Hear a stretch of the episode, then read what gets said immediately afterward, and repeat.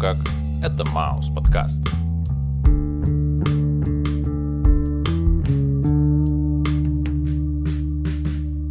Привет, чувак. Йоу, Как твои дела? все круто.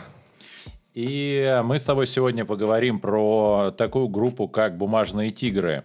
Ты что-нибудь знаешь про нее? Нет, ничего не знаю. Это...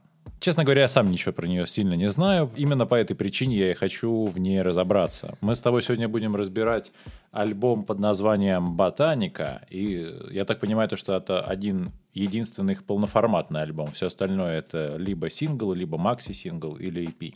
Если мы не знаем ничего о группе, логично было бы разобраться и послушать. Да, я с тобой согласен. И более того, я думаю, то, что мы сегодня с тобой можем смело заявить о том, что в ближайшее время выпуски, которые будут посвящены русским группам, это будет цикл подкастов, который будет посвящен группам «Бумажные тигры», «Сруб», «Буерак» и «Плохо». И все эти группы, в общем-то, у нас с тобой родом из, по большому счету, 2014 года, который плавно перерастает в 17 что становится триумфальным шествием русских групп и, как я понимаю, из-за Уралья. Как всегда, разбираем все самое актуальное и своевременно. Да, потому что именно сейчас пришло время об этом поговорить. Кстати, ты знаешь, что обозначает вообще выражение «бумажные тигры»? Э, ну, не знаю. Могу предположить, что это связано с оригами, может быть. Крутое предположение, но на самом деле это старинная китайская метафора, которая используется в современном китайском языке для обозначения человека или группы людей с виду мощных, свирепых, но на самом деле пустых и бессильных. И есть еще прикол такой. э, Мао Цзэдун характеризовал этим выражением, внимание, американский империализм, советский ревизионизм, то есть отступление от марксистских идеалов, и э, само ядерное оружие. Есть, правда, еще такая книга, э, порекомендую почитать. Главное, пропустите предисловие. Так будет книга съедобней. Ну и желательно читать на русском, я так думаю. Будет понятней.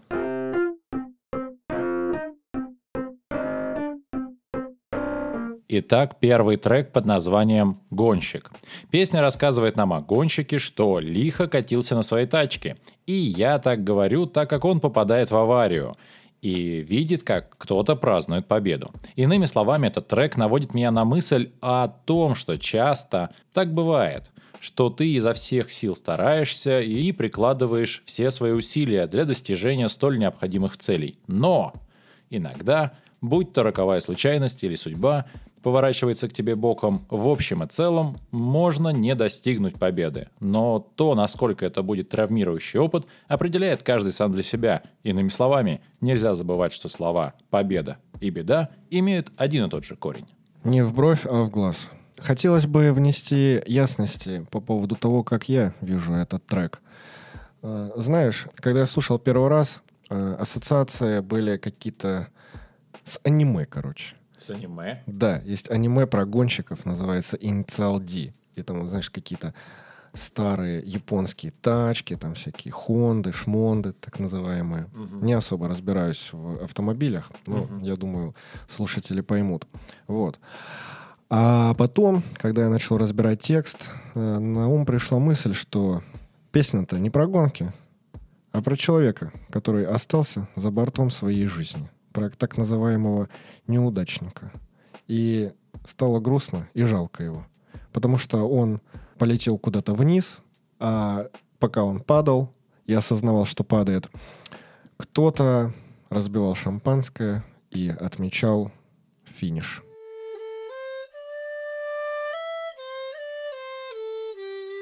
Песня номер два называется «Шантаж». Шан, шан, шан, шантаж, шан, шан, шан, Шантаж. Да. Собственно, шантажа как такового факта я не заметил. Вот. Но сугубо по моим ощущениям, первый куплет э, имеет отношение к, возможно, соитию. К любви? Ну, акту любви. Я про это. Вот. Что дальше, уже не интересно, потому что любовь — это чувство возвышенное, и про любовь можно говорить всегда и везде. А вот эти вот, знаешь, грязные подробности, кто кого шантажирует, это уже, э, ну, так сказать, не моего ума дело. Понимаю тебя. И я думаю, отчасти ты прав, когда ты говоришь, что, что это про отношения. Так как я слышу, во-первых, очень динамичный трек, а во-вторых, я этот трек во мне вызывает ощущение некого события, которое уже произошло. Ну, например, скандала. И эта ругань закончилась элегантно. Я так скажу, элегантно. Понял, да? Элегантно. Американец сказал бы элегантно. Так вот, сердца бешено стучат в ожидании конца. Губы горячи, остывает след. Это явно про любовь, которая, возможно, была после ссоры. Ну, собственно, про что ты и говоришь. А дальше словно строчки описывают разговор о необходимости переехать в другой город. Но переезд не случается по причине того, что персонажи попали в ловушку в своей постели. Или, проще говоря, ловушка отношений. Или, как ты бы сказал... Джакушка ловушкера. Дальше, по всей видимости, расставание, и девчонка избегает парня, словно они играют в прятки, и считает до 100, что, конечно же, хорошо, так как я больше 50 не умею. Да и не надо больше, потому что там дальше цифры повторяются.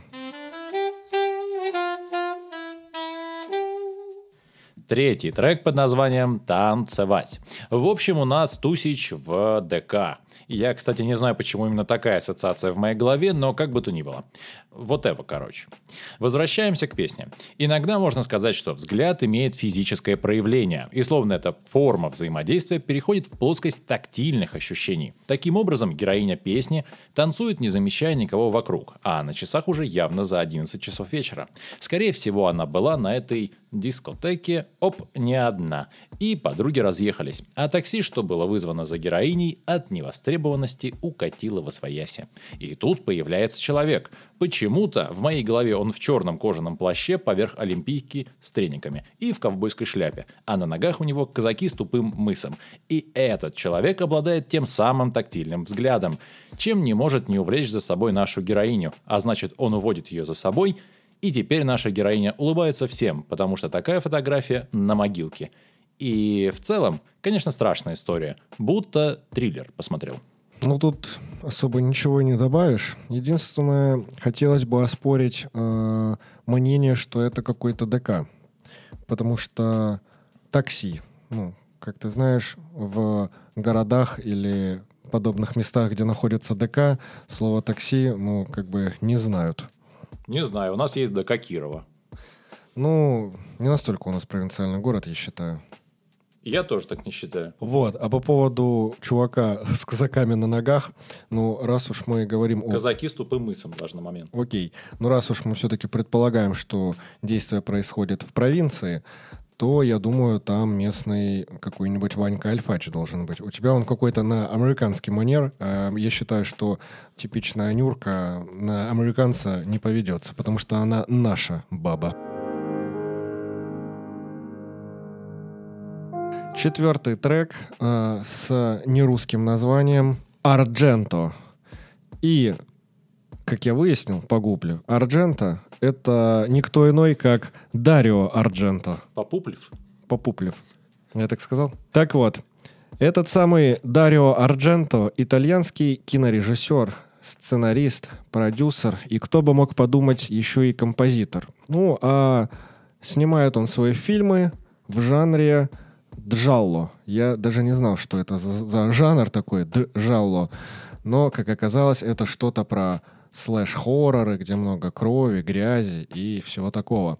Ну и, собственно, песня про парня, который смотрит фильмы этого самого режиссера на кассетах и встречает девушку со схожими интересами. Кто бы мог подумать, она тоже кайфует от Ардженто. Ну, собственно, вот э, нашли точку соприкосновения и завязались отношения.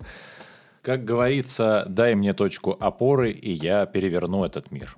Я не хотел бы, чтобы мир переворачивался в сторону жанра джалло, но тем не менее. Ты был совершенно прав, когда ты говоришь про итальянского кинорежиссера. И э, в моей голове рисуется картина, в которой парень с девушкой поздней ночью находятся в кровати и смотрят кино. А желание сна и общая расслабленность момента их потихоньку заставляет временами погружаться в состояние дремоты, что несколько странно относительно стиля, в котором работает этот кинорежиссер и вырывают их из этого состояния некие яркие сцены на экране, ну вот, по всей видимости, с ультра-насилием. В целом, достаточно милая картина. Также вызывают улыбку отсылки к фильму «Дитя человеческое» с кашлем со вкусом клубники. И вызывает интерес строчка «Знаком нашим с тобой тайным паролем станет черный тюльпан. И тут, пожалуй, самое загадочное для меня, так как словосочетание черный тюльпан имеет огромнейшее количество значений, от декоративного цветка до жаргонного названия транспортного самолета Ан-12, что использовался для транспортировки погибших с территории Афганистана в ходе афганской войны. От депортации немцев из Нидерландов в 1945 году до романа Александра Дюма. От французского художественного фильма с Алленом Делоном до песни Розенбаума. И в контексте этой песни, скорее всего, мы говорим, конечно же, про фильм. Но в фильме этот цветок был подобен знаку черной метки. То есть аристократ, что получил этот цветок, скоро будет подвергнут нападению со стороны народного мстителя графа Гийом де Сен-Пре. Видимо, этот образ нужен для того, чтобы я, как слушатель, понял, что отношения, в которых состоят герои песни, не только нежные и заботливые, но и с фантазией. Честно говоря, я даже не уделил внимания черному тюльпану, когда слушал. И вот сейчас я подумал, а вдруг все это просто для красного словца? Для красного деревца в Гибсоне. Тогда уж для черного. Ну, это только если мы говорим про кастом-шоп. Для черного тюльпанца.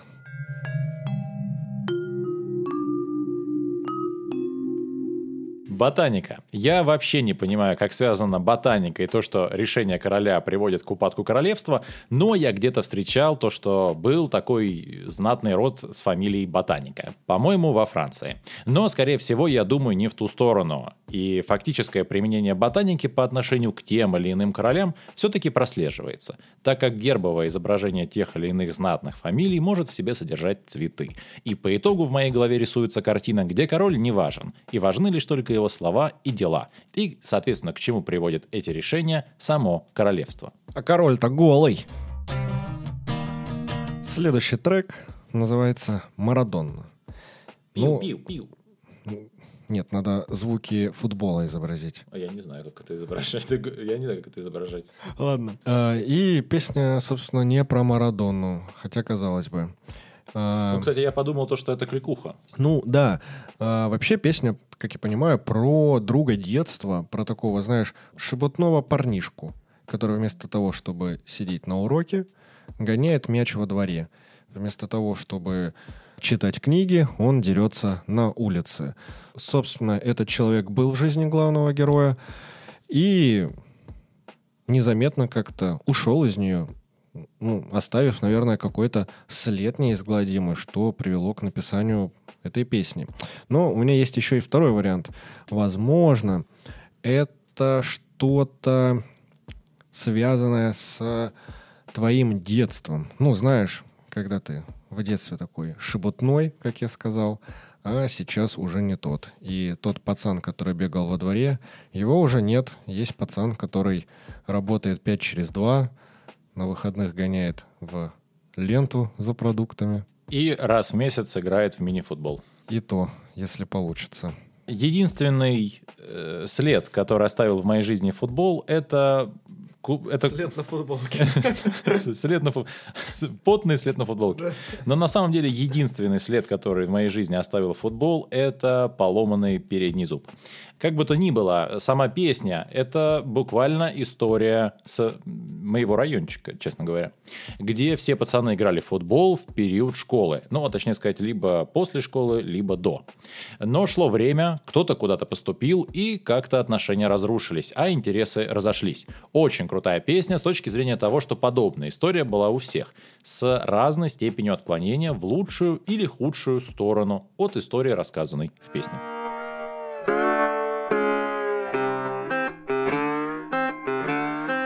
Седьмой трек «Полтергейст». Страшноватая история встает у меня перед глазами. Я слышу это как рассказ от лица женщины, у которой погиб ребенок. И муж явно тоже ушел, потому что она ему звонит и говорит про плащ из пустой коляски, про некий образ, что тает в ее объятиях. И подчеркивает, что все это происходит в моем доме, не в нашем, а в моем а после начинает требовать, чтобы мужчина продал свой смех и свою тень ради наших детей. То есть как бы обменял свою жизнь на жизнь детей. Страшная телега. Не вывожу коляску. Страшная, но если бы главный герой действительно задался бы вопросом, как э, исправить эту ситуацию, как не просыпаться по ночам от э, призрачных звуков и завываний, то э, в первую очередь он должен был... О, о, я знаю, я знаю здесь какой должен быть звук. Да, да, да, да, да, да, да. Вот, то в первую очередь он должен был выяснить, кто проживал в этом доме до него, какие случаи насилия происходили в нем и кто, собственно, там умер. После чего нужно выяснить, где захоронено тело, посыпать солью и сжечь. И больше никаких призраков. Никогда. Э, ты забыл добавить то, что это рецепт Винчестера. Неважно. Они его не запатентовали.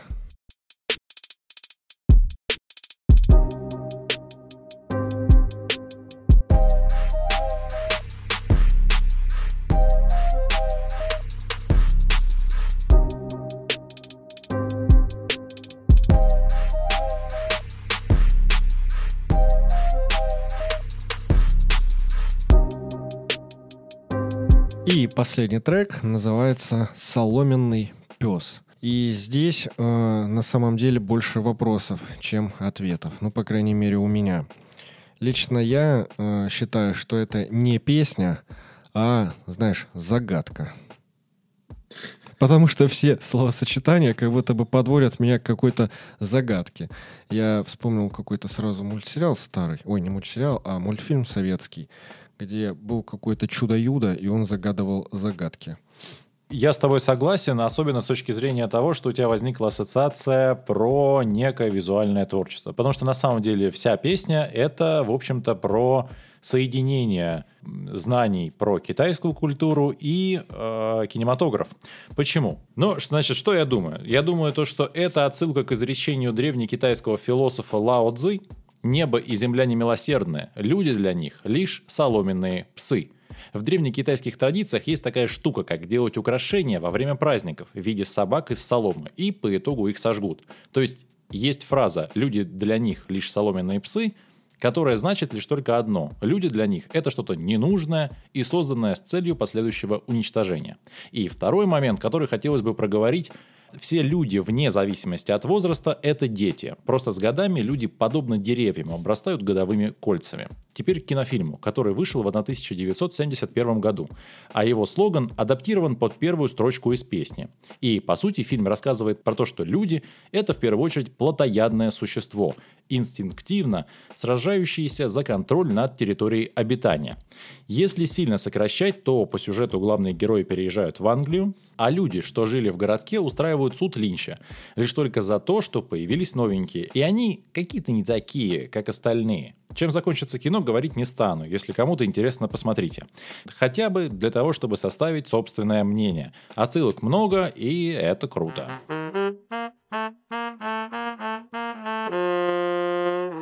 Хосе. Нельзя просто так следовать всем вывескам и указаниям. Если на двери туалета написано «на себя», все равно иди к писсуару. Спасибо за прослушивание подкаста и обязательно оценивайте его. И не забывайте подписаться на нас в Яндекс Музыке, в Apple Music, в ВК, в Telegram и, конечно же, звук. Не забывая про Мэйв. Ну а с вами был, пожалуй, лучший подкаст про соломенные подделки Маус подкаст.